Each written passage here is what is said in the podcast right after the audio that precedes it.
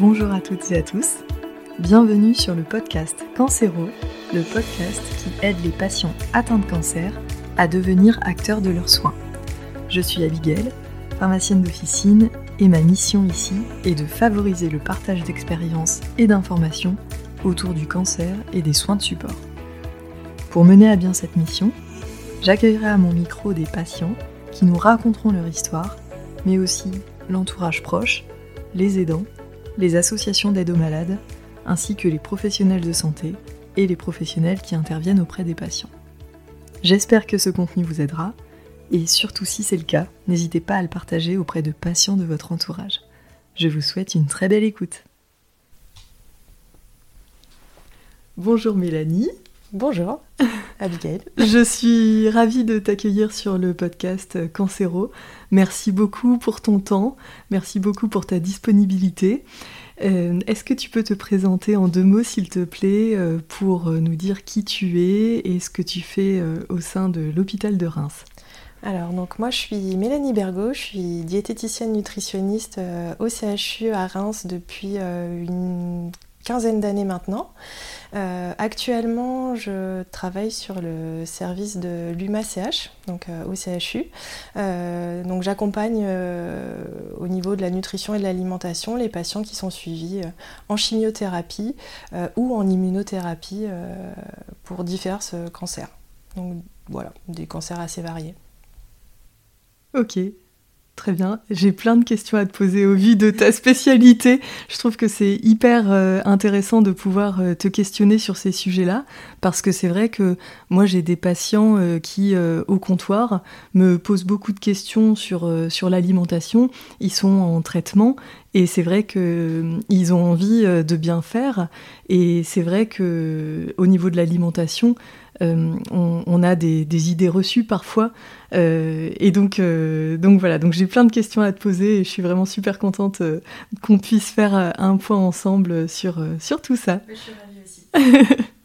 Alors, euh, pour commencer, est-ce que tu peux nous dire quelles sont les recommandations nutritionnelles euh, On va dire qu'on est dans un cas de figure euh, assez général où le patient n'est pas dénutri, il n'a pas de, difficultés dans, son alimentation au quotidien, mais il est traité avec, des, chimiothérapies, il est en début de cure.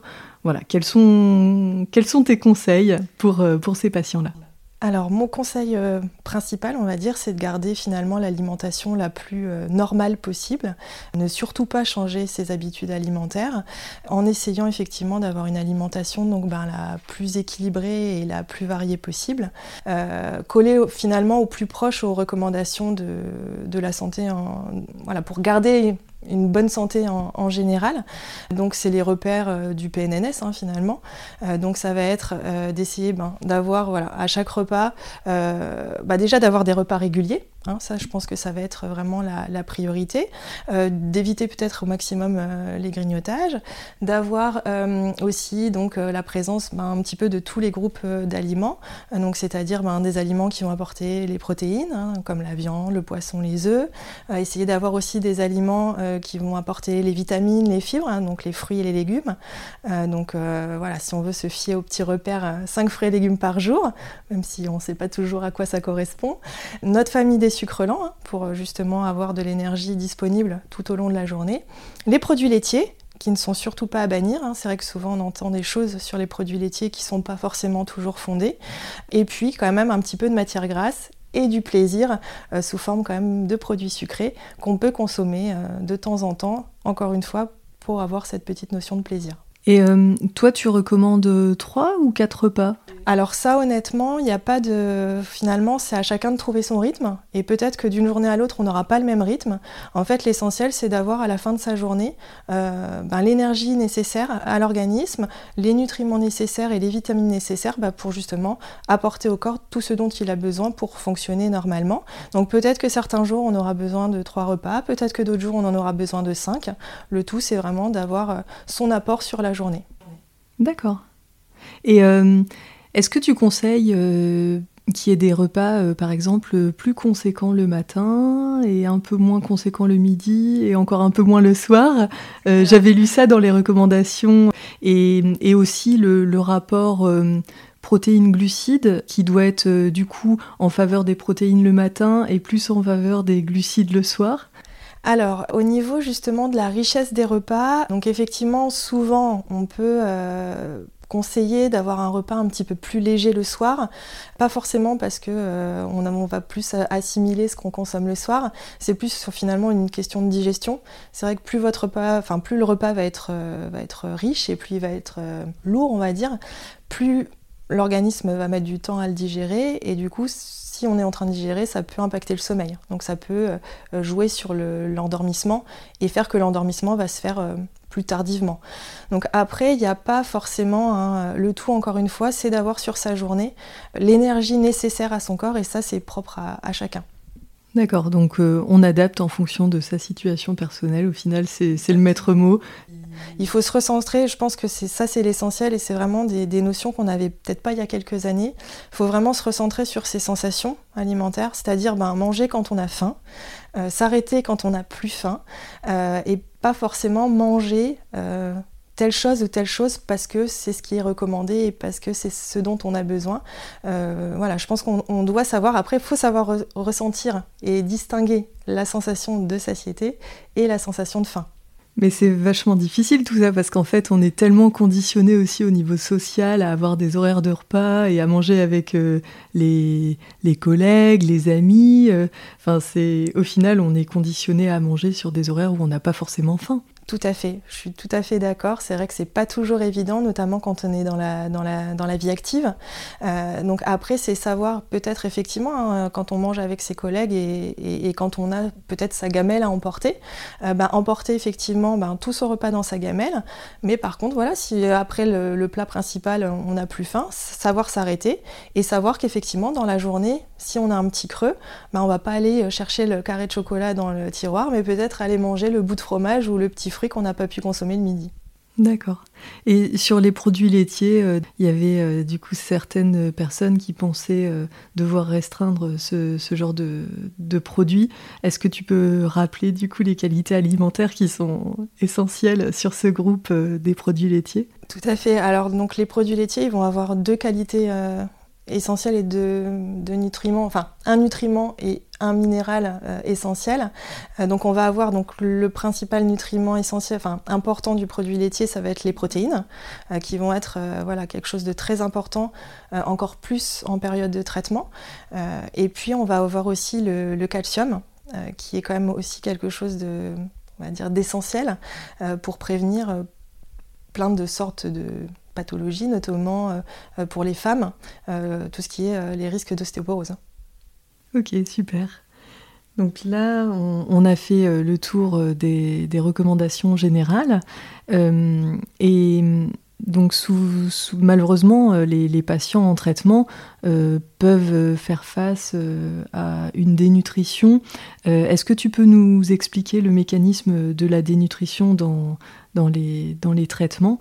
Et puis, qu'est-ce qu'on fait dans ces cas-là?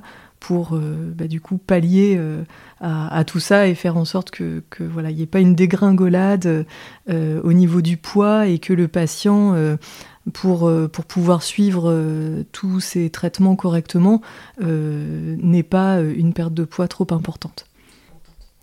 Alors effectivement, bien souvent, moi je l'entends très, très souvent hein, quand je rencontre des patients au sein de mon activité, des gens qui, qui me disent ah mais de toute façon, j'ai un cancer, je suis en traitement, je vais maigrir. Alors ça c'est quelque chose effectivement, je pense qu'il faut qu'il faut casser un petit peu. C'est pas parce qu'on a un cancer que c'est normal de maigrir. Au contraire, euh, on sait très bien que quelqu'un qui va être euh, bien nutri, qui va avoir un poids euh, qui va rester relativement stable, a de meilleures chances déjà de, bien recevoir le traitement et puis surtout aussi que le traitement soit le, plus efficace possible. Donc c'est vrai que là, on, a vu un petit peu toutes les recommandations à suivre ben, quand on, est bien et que, l'appétit est présent. là, c'est vrai que dans des cas de certains cancers ou même de certains traitements, il, peut, y avoir des effets indésirables fait qui impactent directement ou indirectement l'appétit et, la façon de s'alimenter. quand je dis ça, ben, je pense ben, au manque d'appétit, à la fatigue, aux nausées, aux troubles digestifs. voilà, on pourrait en citer, on pourrait en citer plein. Les troubles du goût aussi, parce que certains, certains patients nous, nous rapportent que depuis qu'ils ont leur traitement, ils ont le goût qui est presque déformé, ils ont des, goûts métalliques dans la bouche, enfin des, des, sensations très très désagréables qui font que bah, on les comprend, on n'a pas envie de manger dans ces cas-là. Tout à fait, donc dans ces cas-là, effectivement, l'alimentation devient assez compliquée. Euh, il peut parfois y avoir aussi euh, certains groupes d'aliments qu'on n'arrive plus du tout à consommer. Tu parlais du goût métallique, c'est vrai que souvent, euh, les aliments qui sont riches en fer, notamment, peuvent accentuer ce, goût métallique. et c'est vrai que c'est des aliments qui sont ben, évincés finalement du panel alimentaire de, de, la personne ou du, patient et qui, deviennent, qui en deviennent désagréables. Je pense que voilà, faut vraiment remettre ça en haut de, enfin, au centre, on va dire. Il faut, se dire que même en traitement, l'alimentation, voilà, elle doit garder et en tout cas on est là pour ça, elle doit garder cette dimension de, plaisir euh, qu'on perd un petit peu euh, et très souvent euh, au moment des traitements. Donc c'est vrai que toutes les recommandations qu'on a pu voir, il faut peut-être les assouplir un petit peu quand justement il y a, y a, des troubles comme ça qui peuvent apparaître et que, et que le panel des aliments qu'on peut consommer se, restreint. Dans ces cas-là, c'est vrai qu'on va plutôt avoir tendance à dire bah, de justement multiplier les, les prises alimentaires, de peut-être lever les restrictions. Hein. C'est vrai que voilà, si effectivement euh, on a envie de manger euh, un petit peu plus de bonbons que d'habitude, ou si on a un petit peu moins envie de manger de légumes que d'habitude, bah, peut-être pas se forcer à le faire. Vraiment se dire que l'essentiel, c'est de réussir à apporter euh, du carburant à l'organisme, c'est-à-dire que voilà, tout ce qui sera consommé, même si l'équilibre alimentaire est plus trop là, même si la variété n'est plus là non plus, voilà, c'est pas grave. L'essentiel, c'est d'apporter ce fameux carburant et de, réussir à stabiliser euh, le poids euh, le mieux possible. Oui, donc au final, face euh, à un patient qui, qui est en difficulté vis-à-vis de son alimentation, où il y a un risque de, dénutrition à terme, le meilleur conseil qu'on puisse donner, c'est d'écouter ses sensations et d'aller vers des groupes d'aliments qui nous font plaisir, qui nous font envie, euh, sans, trop se préoccuper au final des recommandations de base, euh, mais réussir quand même à manger tout de même, malgré tout, euh, pour, pour éviter au maximum les pertes de poids. Effectivement, donc là c'est vrai que voilà, L'essentiel quand même, et je pense que ça c'est quelque chose qu'on peut réussir à faire aussi, c'est se dire que finalement au sein de tous les groupes d'aliments, il y a quand même, enfin dans un groupe d'aliments finalement il y a quand même beaucoup d'aliments. Donc en règle générale, on arrive toujours à trouver au sein du groupe d'aliments un aliment qui peut faire plaisir ou qui peut passer ou qui peut euh, euh, voilà, contenter le palais, qui peut ne pas faire mal. Euh, donc le tout c'est ça, c'est se dire que mon groupe d'aliments il est quand même riche de plein d'aliments et que finalement à un moment donné je vais quand même, alors certes peut-être toujours manger la même chose, toujours piocher le même aliment au sein du groupe, mais que ça c'est pas grave et qu'il faut surtout pas que j'aille me forcer à manger un aliment qui ne passera pas dans tous les cas. Ah oui, complètement. Ça me fait penser, euh, euh, par exemple, euh, des, patients qui ont des nausées, des vomissements. au final, nous, le conseil qu'on leur apporte au comptoir, c'est en effet de fractionner les repas pour ben, ne pas avoir l'estomac trop lourd et pas, pas renvoyer, et de manger froid de manger euh, sans odeur. Euh, et, c'est vrai que en allant euh, vers, des aliments peut-être un peu moins odorants et un peu plus basiques ou en tout cas sans, odeur, on peut vraiment améliorer la qualité de, l'alimentation. Oui, tout à fait. Je pense que en fait, c'est ça, c'est qu'en fait, souvent les, aliments froids ou frais, euh, on n'a pas ce phénomène de cuisson, parce que souvent c'est la cuisson hein, qui va dégager beaucoup d'odeur. Euh, donc c'est vrai que souvent, effectivement, on, conseille aux gens qui sont nauséeux d'aller plutôt sur des aliments froids parce que justement il n'y aura, y aura pas ces odeurs de cuisson qui vont, qui vont se dégager. Euh, et après c'est vrai que tu disais manger les choses les plus, euh, les plus neutres et basiques possibles. C'est vrai que souvent c'est ce que je dis aux patients de repartir un peu sur une alimentation de bébé. Hein. Euh, donc les, les, jambons coquillettes, les, les, effectivement les petits fromages fondus, justement nos fameux produits laitiers, hein, les laitages. Hein. c'est vrai que les yaourts, les fromages blancs, en règle générale c'est des choses assez neutres qui sont fraîches, qui sont quand même en plus agréable dans des bouches qui sont pas toujours très agréables, elles, pour le coup. donc c'est vrai que souvent, les aliments frais ont tendance à être quand même plus facilement acceptés et, peuvent justement ne, moins majorer cet état nauséeux qui est déjà un petit peu présent avec beaucoup de traitements. Et euh, qu'est-ce que tu conseilles, euh, par exemple, euh, pour un patient qui a des mucites qui, malheureusement, a cet effet indésirable-là des, traitements Enfin, je sais que ça peut être très, très handicapant pour les patients. pour ça, on fait des bains de bouche de bicard en préventif. Mais en termes d'alimentation, on nous dit toujours d'éviter les alimentations qui peuvent provoquer des aftes. Euh, ça, majore le risque de mucite et est-ce que tu peux nous dire quels sont les aliments concernés? Donc effectivement, les aliments euh, qui peuvent provoquer des aftes. Euh, c'est vrai que c'est tous les oléagineux, notamment les noix. Euh, on a aussi tout ce qui est émental, gruyère. C'est vrai que c'est des aliments qui ont la réputation de, de, de pouvoir créer des aftes chez certaines personnes. tant que la mucite n'est pas là, nous, enfin moi, ce n'est pas des aliments que je déconseille aux personnes s'ils ne sont pas sujets habituellement aux aftes. donc après, sans manger non plus le kilo de noix et le kilo de, des mentales. Mais en tout cas, ce ne sont pas des aliments que je vais leur demander d'évincer de leur alimentation euh, s'ils n'y sont pas sensibles en temps normal. Après, c'est vrai que lorsque la mucite euh, apparaît euh, et, et, là, c'est vrai qu'il y a des petites choses quand même qu'on peut mettre en place pour justement ne pas venir agresser, on va dire, la, muqueuse buccale euh, et pas accentuer euh, la douleur ou le picotement. Donc c'est vrai que dans ces périodes-là, le mieux c'est quand même de manger euh, des choses assez lisses, sans trop de morceaux ou sans trop de, choses râpeuses. Donc c'est vrai qu'une texture mixée ou plutôt sous forme de purée, c'est peut-être une texture à, privilégier. éviter aussi les choses trop assaisonnées, mais ça en règle générale, les gens le font d'eux-mêmes. Oui, c'est assez naturel. C'est assez naturel d'évincer voilà, les choses piquantes. Donc en tout cas, voilà, ce qui va, primer, c'est voilà, une alimentation plutôt lisse, sans trop de morceaux.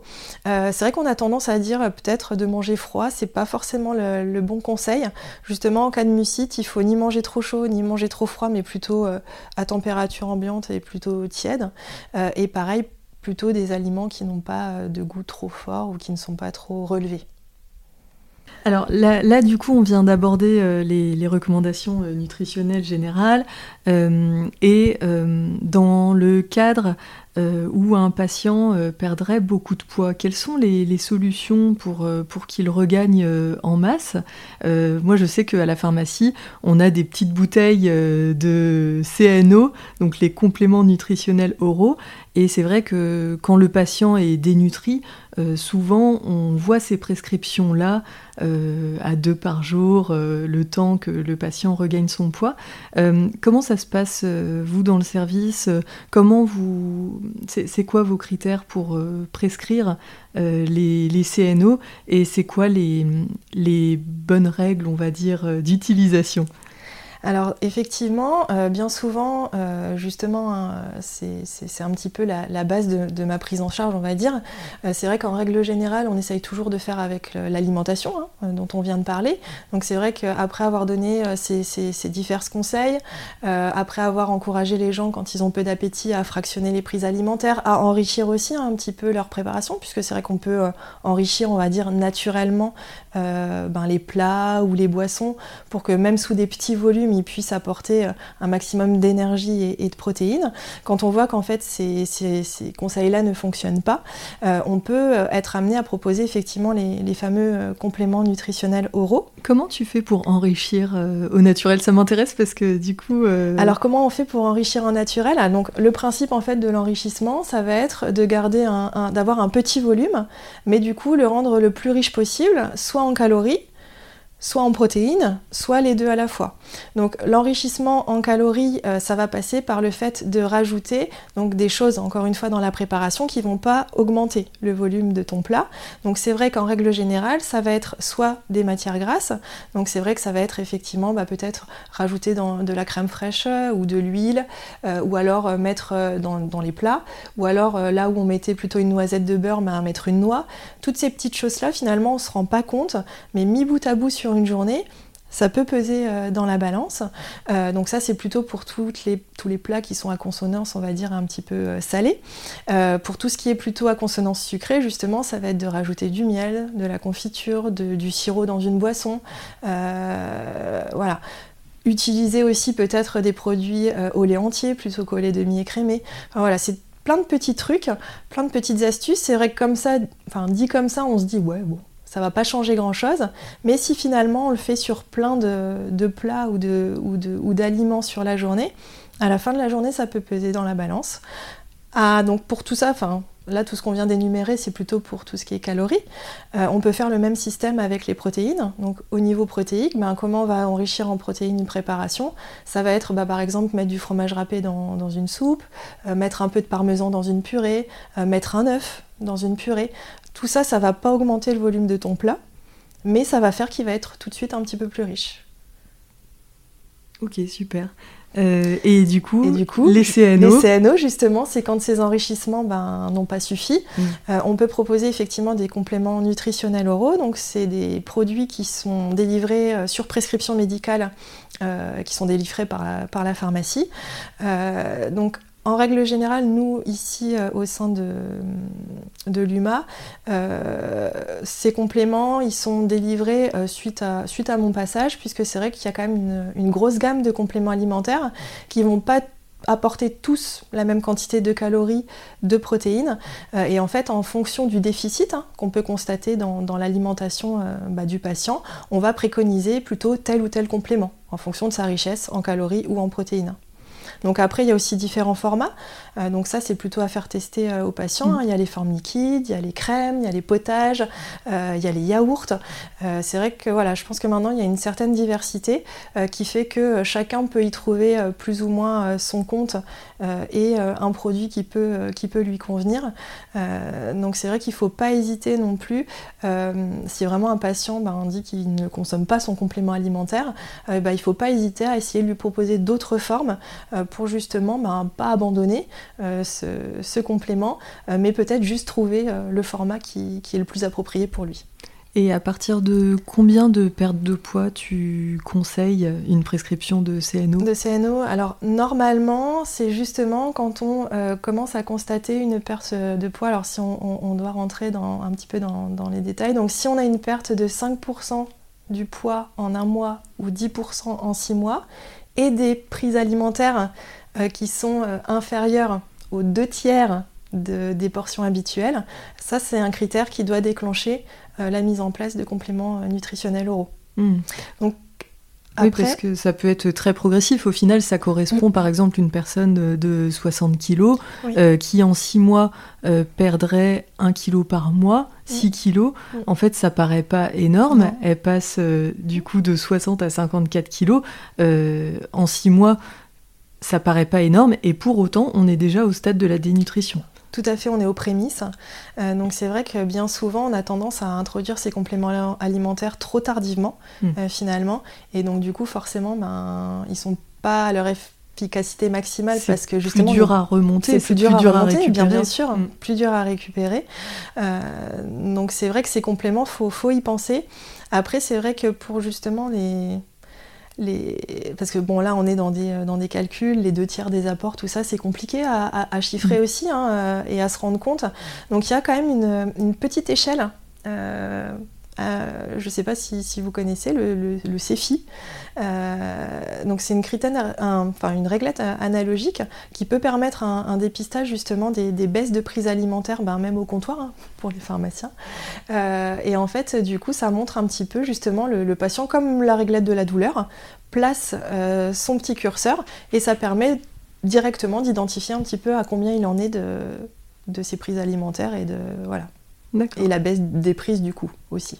Et toi, tu observes euh, dans ta pratique que hum, des patients qui sont détectés tôt dans leur euh, dénutrition et qui prennent bien les CNO, c'est vraiment des patients qui, qui se. comment dire qui, qui s'en sortent mieux, entre guillemets, enfin, qui, tu, tu, tu, vois le réel impact de l'apport des CNO face à ceux qui n'en prennent pas Alors, effectivement, alors, des CNO, mais aussi des conseils. Nutritionnels. hein. Je Mm. pense que c'est vraiment les deux euh, qui sont importants. Et les conseils nutritionnels en amont et le recours au CNO euh, si vraiment les conseils de base euh, ne suffisent pas. Et c'est vrai que je pense qu'effectivement, une, une malnutrition, une dénutrition qui est dépistée précocement, forcément, c'est des meilleures chances pour les patients ben, de mener le, traitement à terme, euh, d'éviter aussi peut-être les hospitalisations un peu intempestives euh, et qu'il peut y avoir euh, que du bénéfice à justement à, détecter cette dénutrition précocement ou en tout cas ces risques de dénutrition. J'ai envie de dire que voilà, quand la dénutrition est déjà là, c'est peut-être déjà un petit peu trop tard. Mais euh, là, c'est la pharmacienne d'officine qui parle. Mais euh, c'est vrai que les CNO, faut pas du tout en avoir une image de, euh, de trucs dégueux. Horrible. Ah Ouais. ouais, ouais, que impossible à manger. Enfin, ça, c'est c'est vraiment plus du tout le cas maintenant. Enfin, les, les crèmes dessert, pour les avoir goûtées, elles sont très bonnes. Ils se sont améliorés, Ah je pense, dans les recettes. Au niveau de la texture, au niveau de la texture du aussi. goût. Et puis, faut vraiment pas hésiter à varier, en effet, parce que c'est sûr que si on mange euh, tous les jours euh, deux crèmes vanille, bah, on va très vite se lasser. Mais euh, si on va sur euh, un riz au lait, un jus, euh, un yaourt, un milkshake, un, yaourt, biscuit. voilà, exactement. Il y, a- il y a plein, plein de sortes maintenant, et il y a tellement, tellement de parfums. Et fait. puis même après, on peut aussi varier, euh, alors en mettant au frigo, Mm. en mettant au congélateur, euh, en, incorporant dans des gâteaux, par C'est ce que exemple. j'allais dire. Il y en a des- beaucoup, beaucoup qui peuvent se cuisiner. C'est ça. Ouais. maintenant, il existe aussi des CNO qui sont neutres. Mm. Et c'est vrai que au final, on peut les cuisiner, on peut les, les agrémenter comme, euh, comme on souhaite. Et c'est vrai que, enfin, il y, a- il y a même des bouquins de recettes maintenant bah oui. avec, euh, avec les Avec CNO. les CNO, et effectivement, euh, voilà, on- avec, avec les compléments, on peut tout faire. Mm. Et effectivement, pour les personnes qui ont du mal à les consommer ben, tels quels, Mm. c'est vrai que le fait de les incorporer dans les préparations, ça peut être un bon système pour, Mm. pour justement faciliter la prise et, et avoir les bénéfices quand même de, de ce complément. C'est ça. Et aussi, ce qu'on conseille, et ça, je trouve que c'est important de le redire, c'est que le CNO, il est en plus du repas. Mm. Euh, il est là, euh, par exemple, à la collation du matin, à la collation de l'après-midi, pour vraiment euh, supplémenter encore plus. Il n'est pas du tout à la place d'un Non. des trois repas. Tout à fait. Et ça, C'est un complément à l'alimentation. Et, Voilà, c'est ça. Ça ne, c'est pas un substitut. C'est pas un substitut de repas. Voilà, exactement. Et pareil, c'est vrai qu'on a on- on- souvent les gens nous, nous disent qu'ils voilà, qu'ils ont tendance à, à- à le prendre d'un coup.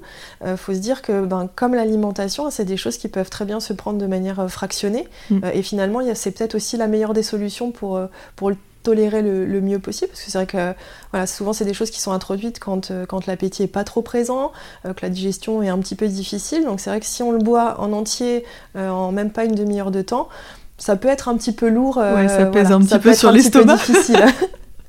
Mais euh, c'est vrai que sur pas mal de formes, il y a une petite paille. Mm. Et du coup, euh, c'est vrai que c'est pratique. On peut le remettre euh, au frigo euh, et le reprendre une demi-heure plus tard. Il y a Voilà, des bouchons, il y a des. C'est ça, faut, faut La vraiment- paille, je crois qu'il y en a plus depuis l'abolition du plastique.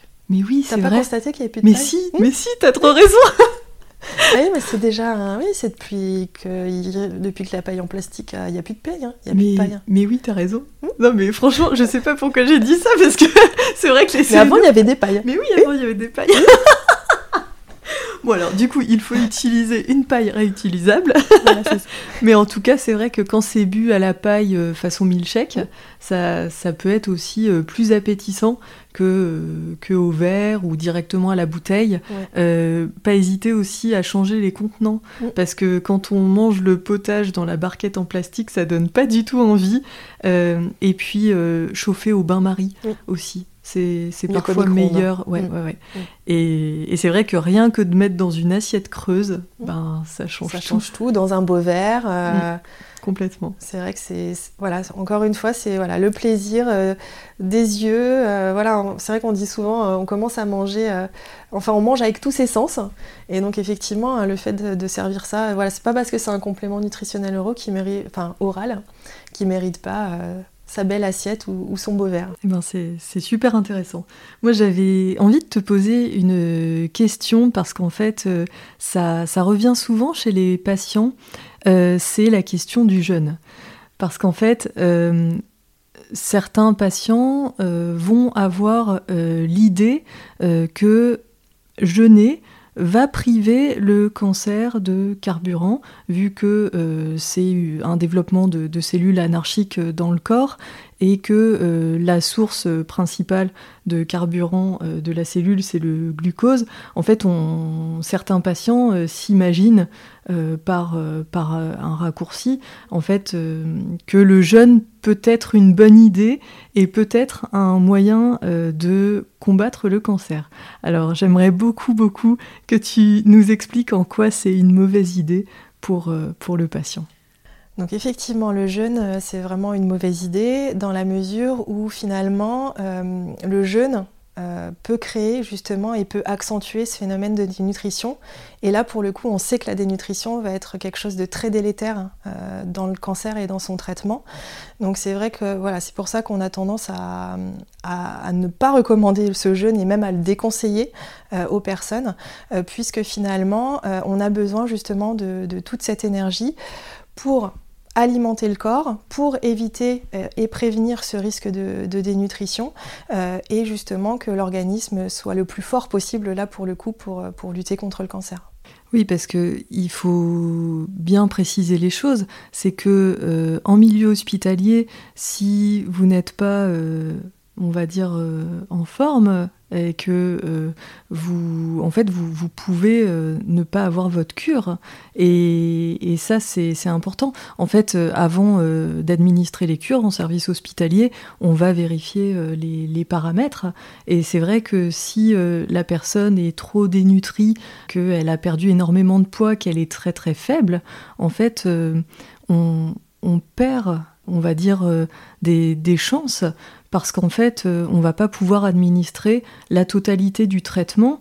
Des fois, on va même pas pouvoir l'administrer du tout, et des fois, on sera obligé de faire une adaptation de, dose, euh, ce qui veut dire que du coup, on met en jeu quand même le, pronostic euh, du patient. Donc, enfin, tout ça, c'est vraiment important de, le dire et puis de, voilà, d'en avoir conscience. C'est. Alors, c'est sûr que je pense qu'effectivement, hein, on, on en a peut-être pas conscience ou pas toujours conscience, hein, puisque finalement, euh, manger, bah, tout le monde le fait. Euh, on n'en fait pas toute une histoire en règle générale, euh, mais c'est vrai que la nutrition, en tout cas pour moi, mais c'est peut-être voilà une déformation professionnelle, mais pour moi la nutrition, elle joue un rôle mais quasi à part égale avec, avec le traitement, dans la mesure où effectivement les chimiothérapies bien souvent ou les immunothérapies ou d'autres formes de thérapie contre le cancer sont bien souvent, euh, voilà, les doses sont calculées sur le poids. Donc effectivement, hein, plus le poids va baisser, ben, plus on va être obligé de, diminuer la dose. Donc avec une dose qui va pas forcément être optimale euh, pour traiter et, venir à bout du cancer. Donc c'est vrai que c'est important vraiment de, garder euh, justement un, état nutritionnel et une bonne alimentation. ce qu'il faut se dire aussi, c'est que justement quand on se dénutrit, en fait, on, perd ses muscles, hein, on fond ses muscles c'est parce qu'on n'apporte pas non plus suffisamment de protéines à son organisme, en sachant que les protéines, elles vont euh, être actives et elles vont être utiles bah, pour le système immunitaire. Donc ça veut dire qu'on va être plus fragile aussi euh, aux, diverses infections. Euh, ça veut dire aussi que voilà, on va s'affaiblir, ça va accentuer la fatigue aussi qui est déjà présente avec les traitements. Donc en fait, il y a, voilà, il y a plein d'effets délétères à, mal se nutrir, à mal se nourrir, on va dire, et à justement opérer des restrictions qui ne vont pas être, euh, euh, finalement, ça n'aura aucun impact positif euh, sur, le, sur le patient et sur justement ses, chances de guérison, si on, peut, si on peut appeler ça comme ça, ou en tout cas, voilà. Et ça, n'aura que des impacts négatifs. Au mieux, mm. pas d'impact. Aussi. Mais, au, pire, des impacts négatifs. Plutôt négatifs. Qui peuvent mettre en jeu, du coup, le, traitement et, mm. et, le bon déroulé des cures. Mm, tout à fait. Eh ben, en tout cas, je suis super contente que tu aies pu euh, casser cette idée reçue, parce que vraiment, euh, je pense que c'est aussi euh, une idée qui est assez présente sur les réseaux sociaux, et je trouvais que c'était important de pouvoir en, en, discuter avec toi. Et sans être aussi restrictif que le jeûne, euh, il existe aussi euh, des, régimes alimentaires euh, un petit peu intermédiaires où par exemple on ne va enlever que les glucides, c'est les régimes keto. est-ce que tu peux m'en dire deux mots sur ces régimes? Et pareil, est-ce que c'est une bonne idée, pas une bonne idée quand on est en traitement de chimiothérapie? Alors effectivement, les régimes keto où on peut entendre cétogène aussi. Euh, donc effectivement, c'est des, des, des, des, régimes, hein, puisqu'il y a une restriction, donc on peut appeler ça régime, euh, qui finalement euh, favorisent les apports en protéines et en, et en graisses, en lipides, au détriment de, des apports en, en glucides.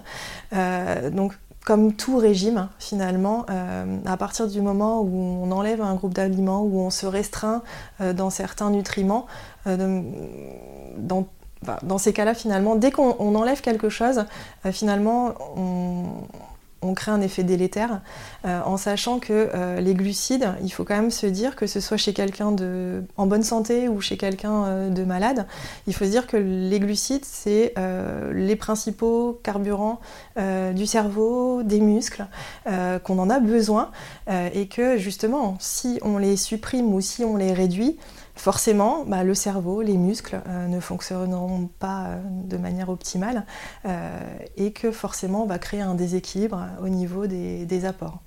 Pour moi, le régime cétogène n'a pas, encore une fois, un intérêt probant. D'ailleurs, il n'y a aucune étude qui a montré vraiment des faits on va hein, d'un régime cétogène pendant un traitement pour le cancer. Donc, pour moi, c'est pas quelque chose qu'il faut suivre. Ou en tout cas, c'est pas quelque chose que je recommanderais. Ok, très bien. Et euh, malgré tout, est-ce que ça reste une bonne idée de limiter les sucres transformés, les sucres raffinés, voilà, les, les, enfin, pour, euh, parler très franchement, euh, les, bonbons, par exemple, ce n'est que du sucre euh, très très rapide. voilà, il y, a des personnes qui vont éliminer tous ces groupes d'aliments qui, au final, ne sont pas du tout indispensables. On peut tout à fait éliminer tous les sucres transformés, les gâteaux, aller plutôt vers une alimentation brute, réduire les sucres rapides, très rapides. ça, est-ce que c'est ça n'a pas l'air d'être une mauvaise idée en soi? Est-ce que. Alors justement, c'est pas une mauvaise idée en soi. Moi, c'est vrai que souvent, ce que j'explique aux patients, c'est qu'en fait, euh, dans l'alimentation, il faut déjà laisser la place euh, aux aliments qui apportent ben, les fameux nutriments dont on a parlé, les fameuses vitamines, les fameux minéraux. Donc ça, c'est nos fameuses familles d'aliments. Euh, et si on veut s'axer, on va dire, plutôt sur les glucides, les glucides, les sucres, on en trouve déjà justement dans plein d'aliments sous diverses formes en sachant que ces glucides, finalement, euh, ce qu'il faut apporter en priorité, c'est ceux qui sont justement couplés à des vitamines ou à des minéraux essentiels. C'est-à-dire ben, que ce qu'il faut apporter entre guillemets dans la ration journalière, c'est les glucides qu'on va retrouver dans les fruits, qu'on va retrouver dans les légumes, qu'on va retrouver dans les produits laitiers. Donc c'est dans les féculents aussi, les sucres lents, le pain, les choses comme ça. Donc ça, c'est ceux qui doivent justement euh, être apportés euh, en priorité. Et ensuite, s'il nous reste un petit peu de place, peut-être aller piocher dans ce groupe d'aliments qui, euh, mis à part des sucres, n'apportent rien, n'apportent pas de vitamines, n'apportent pas de, minéraux, apportent un peu de plaisir. Donc c'est pour ça qu'on peut quand même s'en autoriser de temps en temps. C'est ce qu'on appelle euh, les calories vides. C'est ce qu'on appelait avant. C'est un vieux terme. C'est un vieux terme Je suis pas à la page des recommandations. non, je pense que ça a été éliminé parce que c'était pas un, beau mot finalement. Euh, mais effectivement, c'est typiquement ces aliments euh, qui finalement n'apportent que des calories.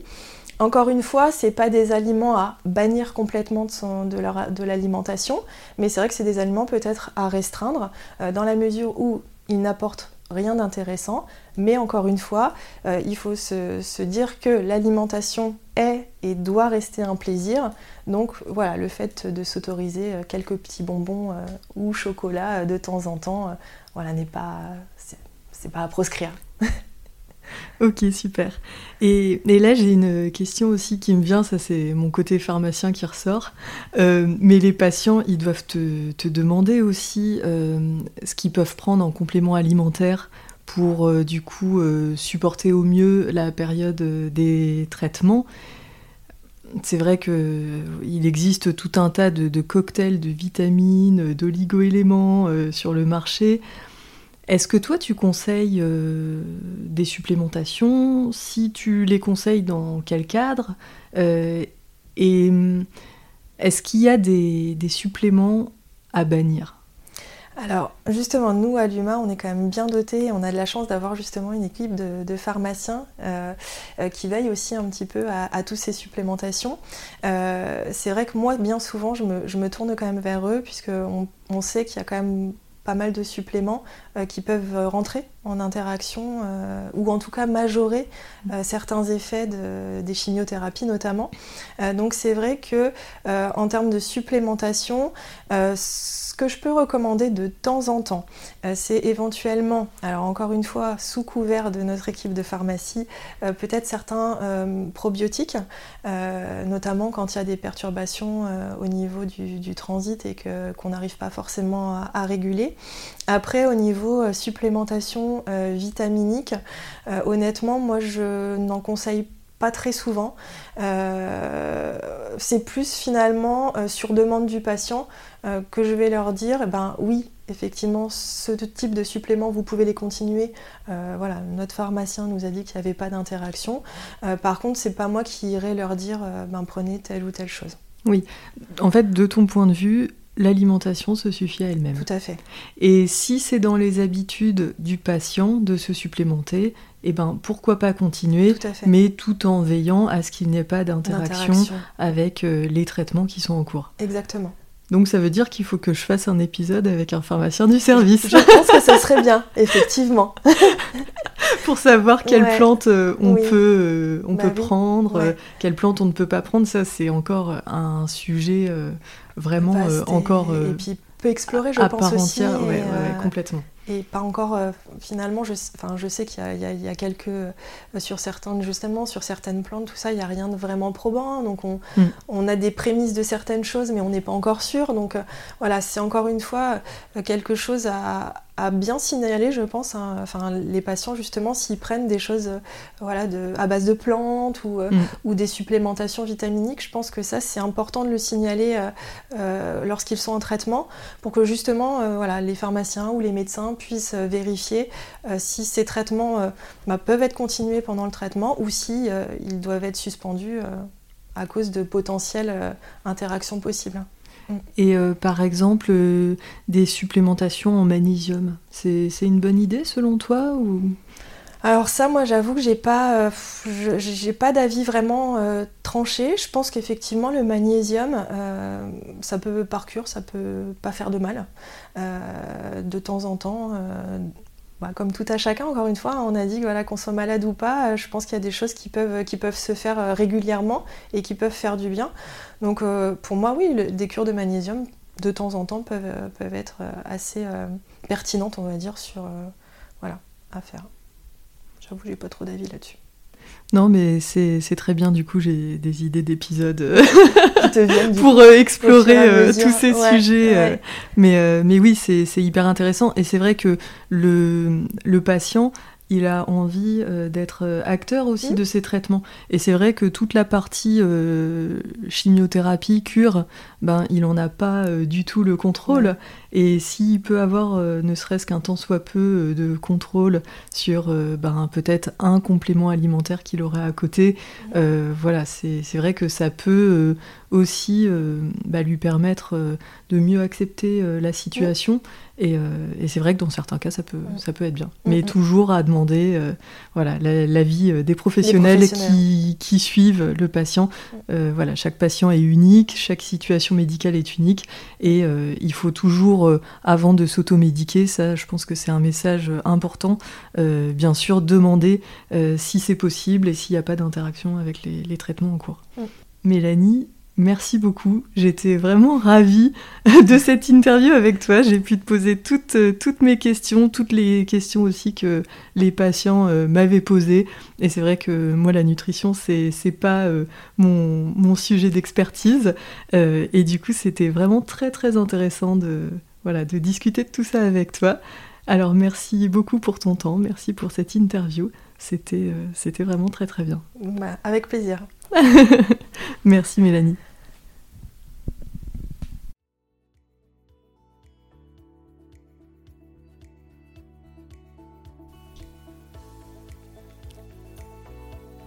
Merci d'avoir écouté ce nouvel épisode de Cancéro. Si le contenu vous a plu, n'hésitez surtout pas à le partager auprès de patients de votre entourage qui pourraient en avoir besoin. Vous pouvez aussi mettre 5 étoiles sur Apple Podcast ainsi qu'un commentaire.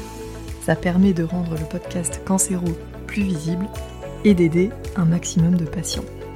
Si vous souhaitez me contacter pour me faire des retours sur les thèmes que vous aimeriez que j'aborde, me faire part de vos problématiques, ou peut-être même me raconter votre histoire, c'est sur la page Instagram du podcast que ça se passe, à cans.hero, c a n c h e Je vous souhaite une très belle journée, prenez bien soin de vous et à très vite